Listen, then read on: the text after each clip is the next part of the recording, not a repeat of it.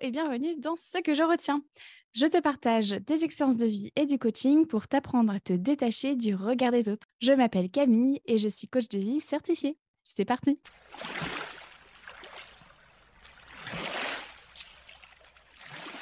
Aujourd'hui, dans ce 35e épisode, je te partage ce que je retiens de cette manie de ranger l'appartement après chaque dispute. Je te donne des clés pour apprendre à te rendre service, pour te sentir aimé, enfin atteindre tes objectifs et réaliser tes projets. Cet épisode est un complément des épisodes 21, 27 et 35 sur les langages de l'amour. Je t'invite donc à les écouter et la référence du livre de Gary Chapman est dans les notes de l'épisode.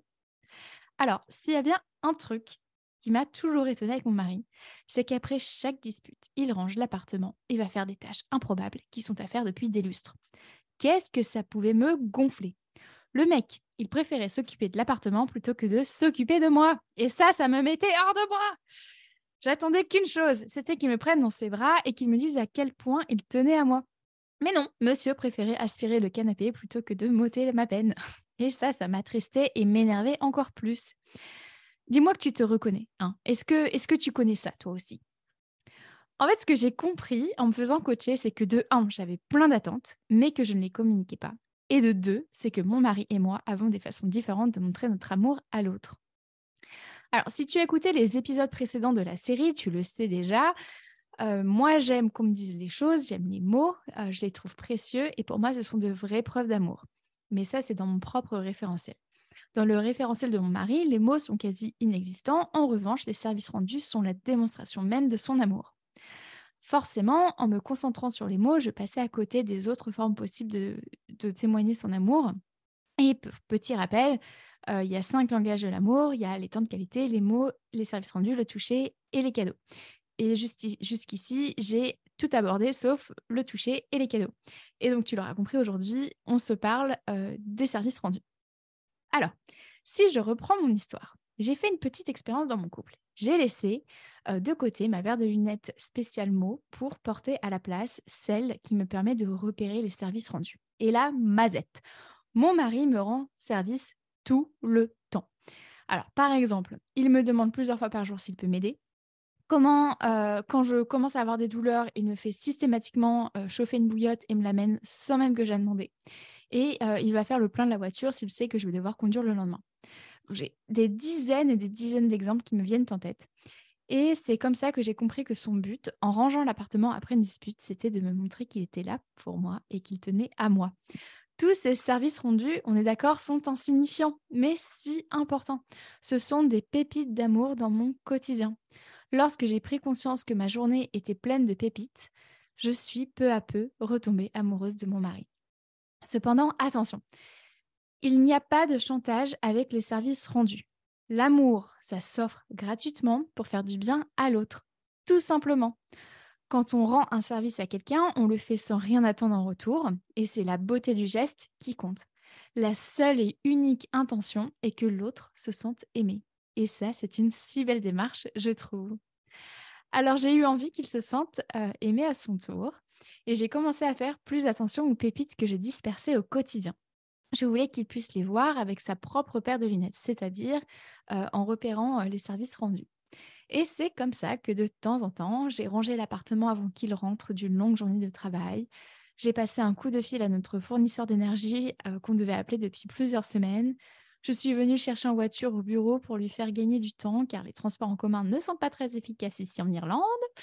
Euh, j'ai fait des tâches euh, manuelles car je sais qu'il a horreur de ça, du genre écrire manuellement l'adresse sur une enveloppe avant de la poster, cirer ses chaussures, refaire le joint de la douche.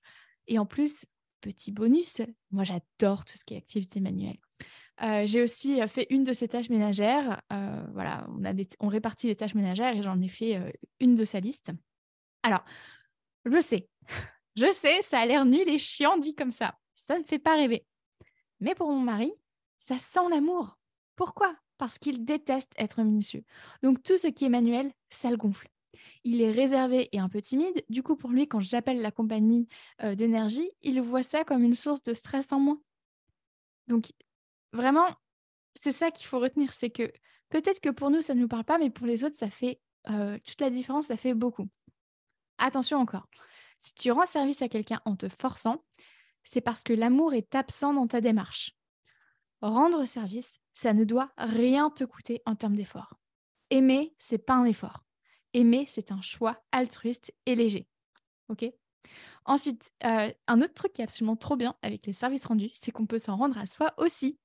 Et comme je te le disais dans l'épisode 21, on a toutes et tous un langage de l'amour principal. Peut-être que le tien, c'est les services rendus. Et sache que si ce n'est pas le cas, euh, pour toi, tu peux quand même t'en servir car tu l'as aussi. Il est juste moins important euh, dans l'ordre de, de préférence.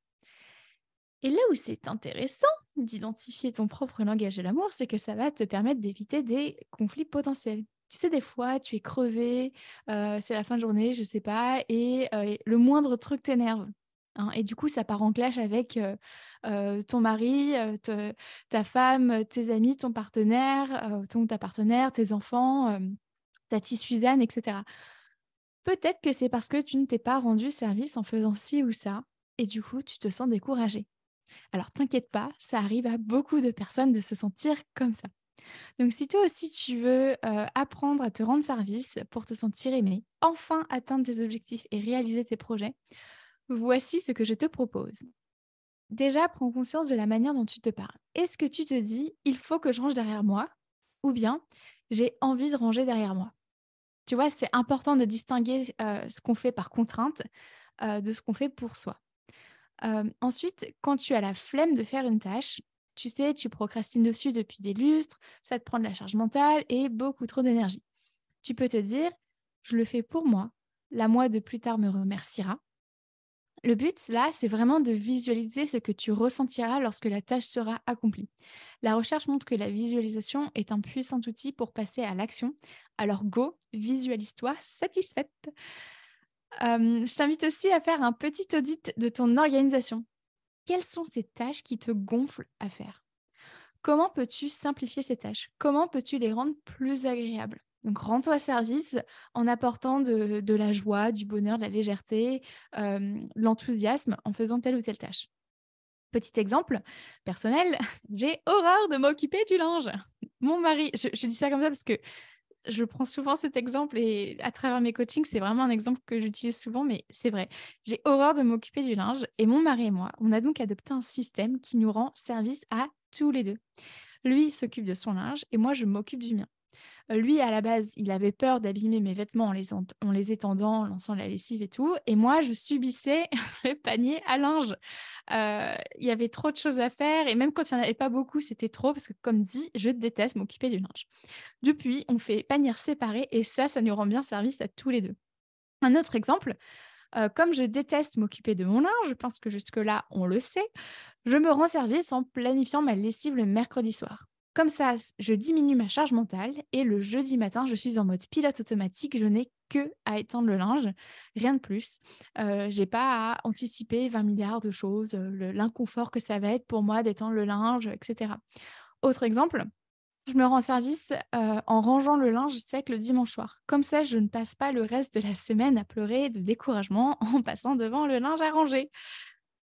Euh, bon, là, on est d'accord, je donne des exemples euh, de la ménagère des années 50, mais ça s'applique à absolument tout. Hein. Euh, notamment avec la compta. Hein. Une autre tâche que je déteste faire, c'est ma comptabilité. Bah, en en faisant un petit peu chaque mois, je me rends service parce que je n'ai pas envie qu'à la fin de l'année, je, dois me taper toute la compta. Et je sais que si là vous êtes en France, vous pétez un câble, mais vous inquiétez pas, en Irlande, la compta, c'est qu'une fois par an qu'il faut soumettre ça aux impôts. C'est pas tous les mois. Bref, fin de la parenthèse d'autres pistes pour apprendre à te rendre service, pour te sentir aimé afin d'atteindre tes objectifs et réaliser tes projets. Alors, tu peux aussi te poser une question puissante, hein, très simple, mais comment je peux me rendre service aujourd'hui? Quelle est l'action du jour qui va m'aider pour demain? Qu'est-ce que je peux faire qui va m'aider pour ce week-end? Qu'est-ce que je peux faire qui va m'aider pour le mois prochain?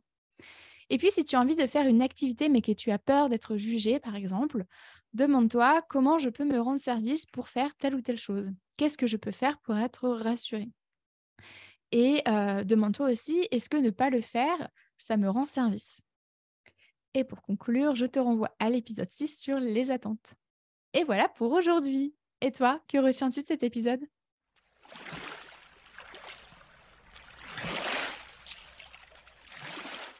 Merci à toi d'avoir écouté cet épisode jusqu'au bout. Si tu souhaites en savoir plus sur mon travail, rejoins-moi sur Instagram sur la page La Coach Camille ainsi que sur mon site internet www.lacoachcamille.com. Prends soin de toi.